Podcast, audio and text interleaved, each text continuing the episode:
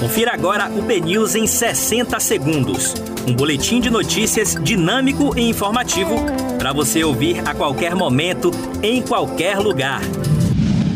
Olá, muito bom dia para você. Hoje é segunda-feira, 8 de fevereiro de 2021. Eu sou Diego Vieira e você fica por dentro agora dos destaques do BNews 60 segundos.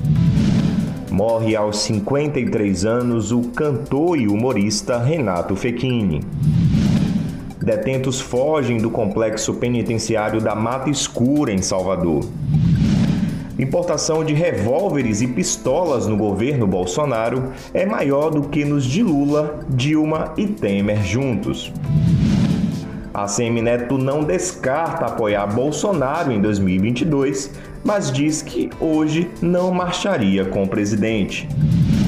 Ambev vai dar 255 reais para ambulantes que não poderão vender cerveja no carnaval.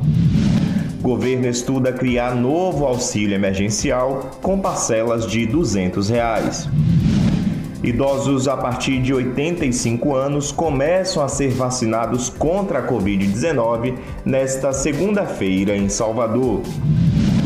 Curitiba suspende vacinação para profissionais de saúde e adota modelo da capital baiana. Enem tem abstenção recorde de 71,3% no segundo dia de prova digital. Para você conferir mais detalhes sobre essas e outras notícias, acesse bnews.com.br. Até mais!